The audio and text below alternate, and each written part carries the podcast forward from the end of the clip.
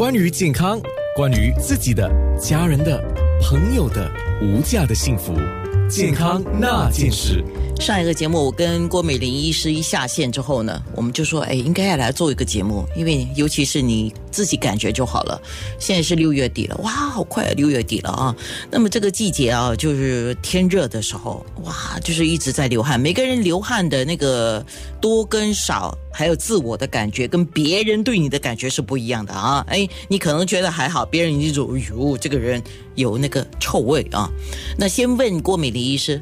我们流的汗汗液啊，跟中医里面的五脏六腑的哪一个部分是有关系的啊？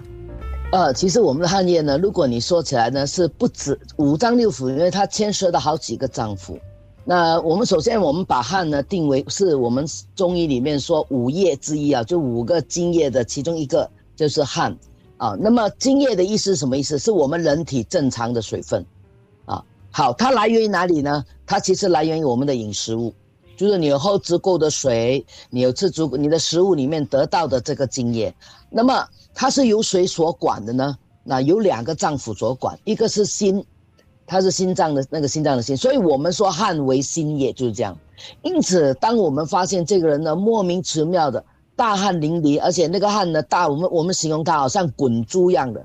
哦，那个时候我们就要注意了，那一定跟你的心气是有一定的关系啊。这个是一个，第二个，它又跟肺有关系。为什么呢？因为汗呢，它除了是我们津液之一以外呢，其实它等于凡是津液啊，是有参与了血液的组成。所以我们中医是说，汗跟这个血液呢是来自一个同一个来源。所以当我们讲大量的丢失汗液呃血液啊，或者大量的丢失汗液的时候，他们是互相影响的，而这个控制汗液到我们的皮肤，就是说发挥滋润皮肤，还有发挥降温的功能呢，在我们中医来讲，是由肺所管理的。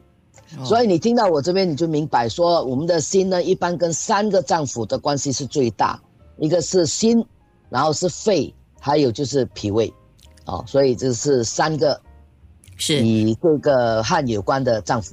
当然，我们每次在节目里面都要一再的强调啊，就中医的理论里面的五脏六腑跟西医的器官的概念是不一样的啊。对，是的，因为你你讲这个，一般上西医的概念里面，他就会直接跟你讲汗是汗腺分泌的嘛，嗯，对不对？对对，啊，他不会跟你讲五脏六腑嘛。啊。呀，那可是你像你刚才讲的这些中医里面的理论哦，就是那个系统理论哦，就哎，我就马上想起自己的几个状况。如果我们一紧张的时候，就跟心有关嘛，也跟呼也跟呼吸有关嘛，因为我们一紧张，我们呼吸就急促嘛。哎，那个时候有些人叫彪悍了，而且彪的还恐怖的呢。啊，我看过的。对，所以这我们这个主要是跟心，因为我们说心主神明哦，我们的情绪情感跟心有关，所以当你因为情绪的问题出汗的时候，是心在起作用。哈，哎，我马上就想起了另外一个事情，叫飙冷汗啊。健康那件事。